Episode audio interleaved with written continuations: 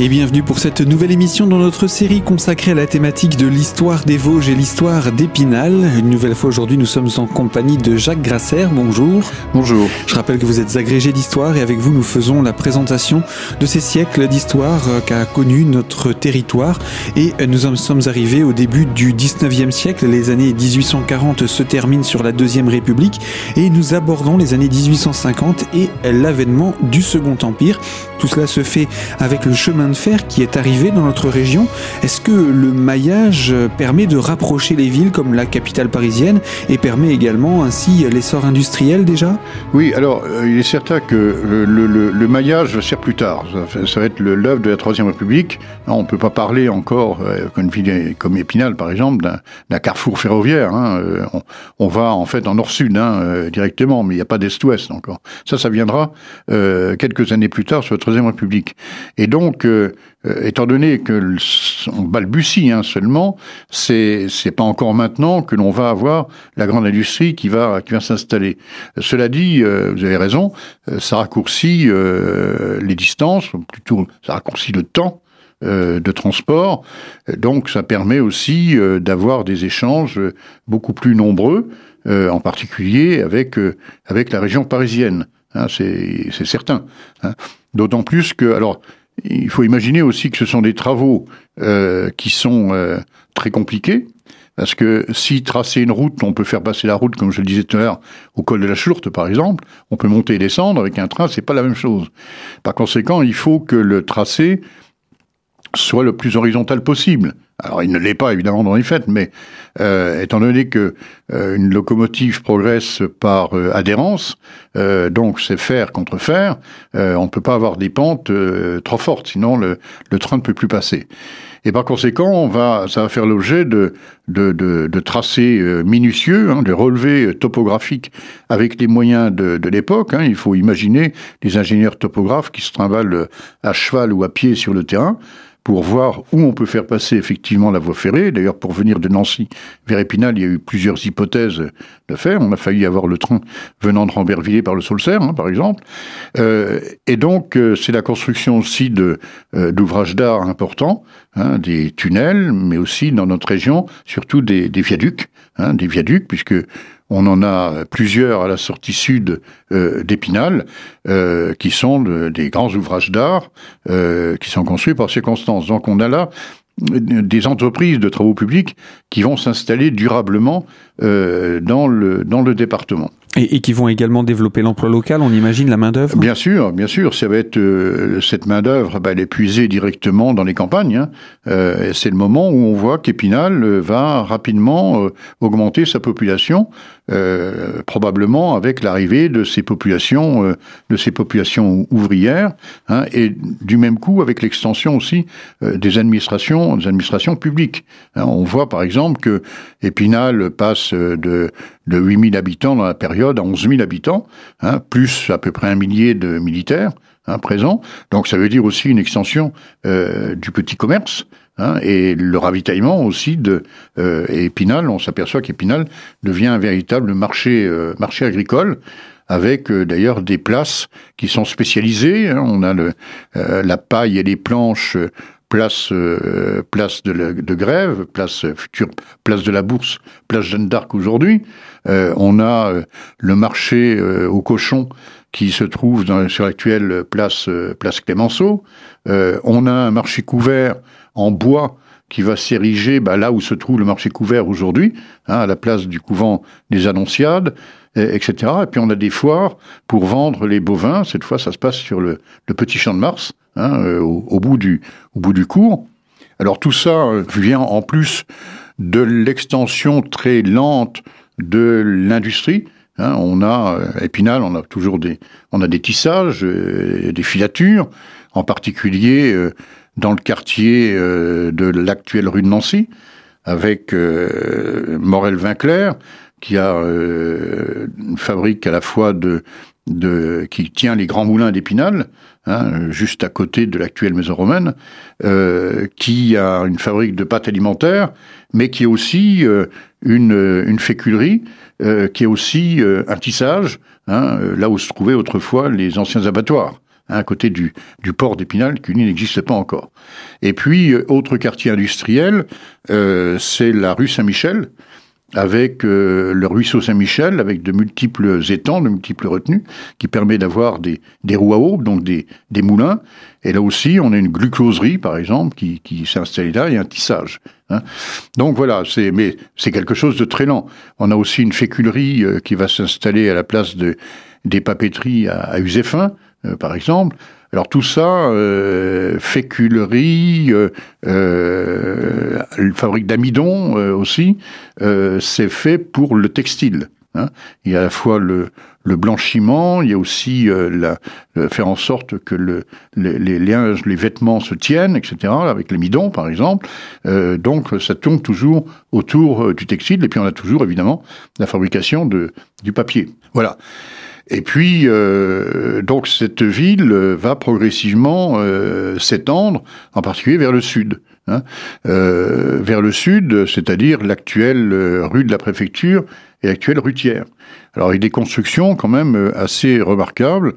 Bon, la préfecture, ma foi, l'administration départementale grandit, donc on va construire euh, deux ailes au premier bâtiment, qui est l'actuel bâtiment central. Donc on va construire deux ailes perpendiculaires euh, sur cette préfecture.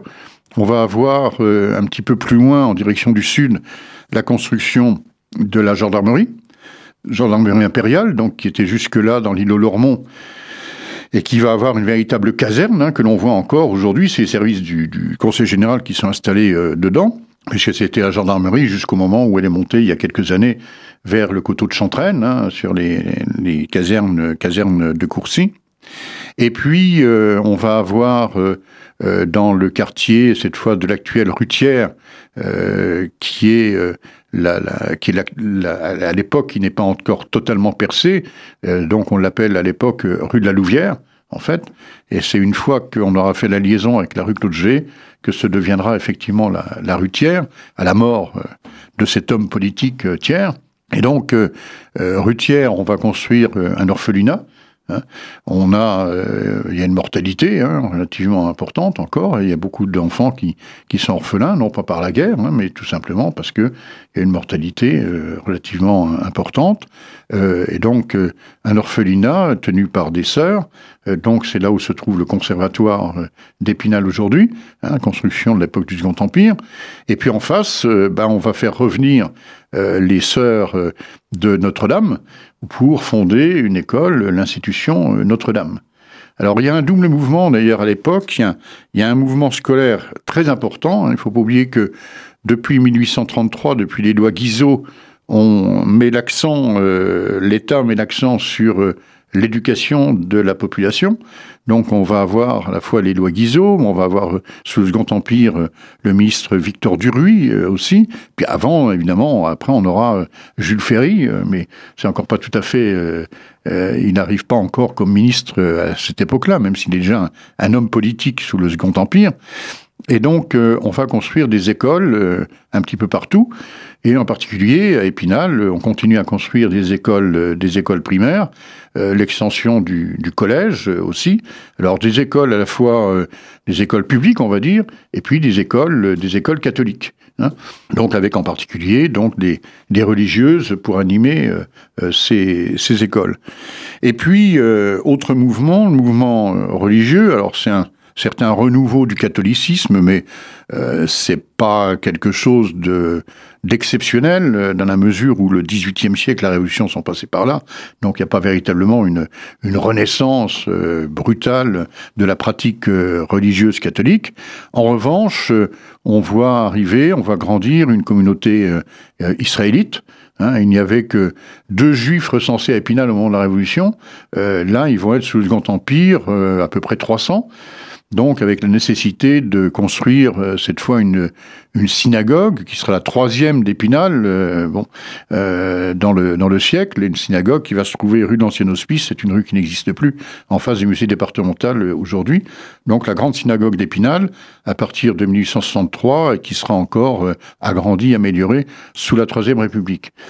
Et puis euh, les protestants, aussi, qui ne sont pas très nombreux, mais comme c'est une communauté qui commence à, grandir, et euh, on va effectivement, ils vont construire un, oratoire, puis un temple, bah, tout simplement en face de, quasiment en face de la nouvelle gendarmerie, donc toujours dans notre rue euh, de la préfecture.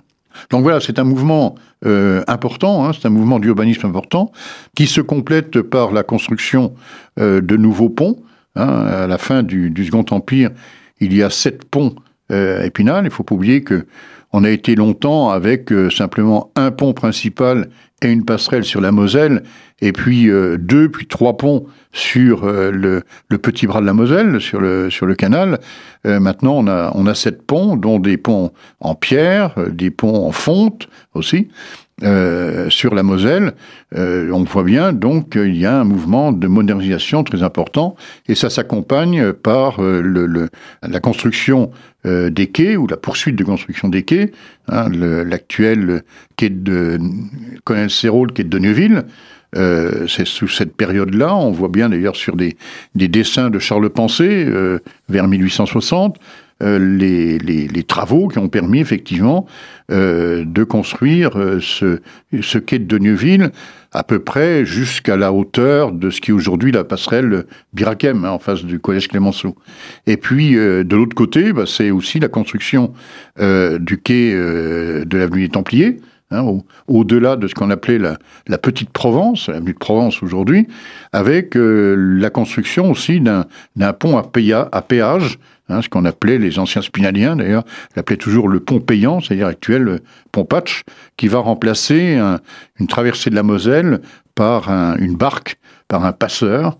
Et aujourd'hui encore, il y a dans le quartier du Jean Casino, et toujours la rue du Passeur, et il y a encore au bord de la Moselle, au-dessus de la Moselle, des, euh, poteaux métalliques euh, avec poulies euh, qui permettaient de faire passer ce bac avec un, câble qui guidait la, la, barque pour traverser pour traverser la Moselle.